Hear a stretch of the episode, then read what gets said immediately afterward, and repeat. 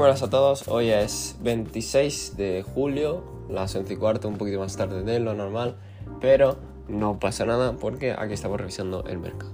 Vamos a comentar un poquito el diario de Bitcoin. Vale, el diario de Bitcoin ya decimos que estábamos ante una posible desviación, teníamos patrón de rango caída y efectivamente se ha producido la desviación volviendo al rango y dando oportunidad de shorts, ¿vale? Ha perdido los 21.500, lo cual era la zona que teníamos en mente como último soporte. Pero nada, ha sido un rechazo y una desviación del precio, ¿vale? Ahora mismo mi expectativa es dejar que se desarrolle el precio, incluso buscando nuevos mínimos o al menos rellenar las mechas que dejó por los 17.500 y por los 18.000 y pico. Eh, en términos de 4 horas, seguimos con fuerza bajista, ¿vale? Cualquier rebote sería hasta la EMA 55, es decir, ahora mismo sería hasta los 22.000 para seguir cayendo, ¿vale? Eh, ha perdido la EMA 55 en 4 horas con mucha fuerza, es decir, 22.000, ¿vale? Se formó una pequeña distribución con mucha volatilidad ayer y, nada, ahora mismo no puedo decir más. Eh, dejad que se desarrolle el precio, va a tener rebotes y va a tener más oportunidades de shorts. Y nada, eso es lo único que sería con Bitcoin, ¿vale? Ya comentamos este escenario, igual que las demás, yo ya lo puse en Twitter y poco más, ¿vale? Os aviso que voy a hacer un hilo de Ethereum, ¿vale? Porque ha sido, estos movimientos que ha tenido de subida han sido muy regulares, muy eh, anómalos, ¿vale? Por temas de FTX, de FTX y sus volúmenes, ¿vale? Voy a hacer un hilo en Twitter sobre ello, pero como, como comentaba ya, esto me la jugué muchísimo ayer, ¿vale? Metí un short y dije, esto es una distribución 100%. Y al parecer tenía razón porque ha roto a la baja por ahora, sigue en rango de caída, así que toca esperar, pero sí que, sí ha roto a la baja en diario.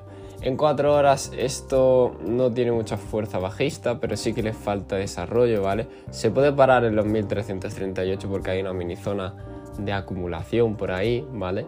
Eh, y un order block, eh, pero por ahora yo me esperaría a ver cómo reacciona el precio antes de decidir nada. Cuestión de índices, ¿vale? Eh, ahora mismo lo están haciendo muy bien, tienen patrón, estoy con el Nasdaq, patrón de rango y caída en diario, perdón, en diario, y sujetándose por la EMA 55, los 12.257 tengo marcado ya aquí, ¿vale? Ese punto si lo pierde con mucha fuerza, volvemos a, a la tendencia bajista, sería una desviación y vuelta, vuelta al pozo, como diría yo.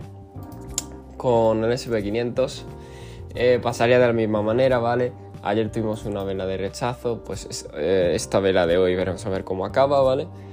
Eh, es cierto que todavía está alcista, no tiene ningún patrón de rango caída, pero quiero ver cómo, cómo lo hace porque puede pintar otra desviación con la EMA para luego seguir cayendo. Así que esperad el desarrollo de los patrones, esperad el desarrollo del precio, no hay que tener prisa ante todo, ¿vale? Eh, Repasando la dominancia, sigue igual, no lo voy a comentar mucho, sigue prácticamente igual y ya sabemos lo que pasa. Em, el oro. El oro sí que lo está haciendo muy bien. Rebote y puede ir perfectamente hasta los 1790 y pico, ¿vale?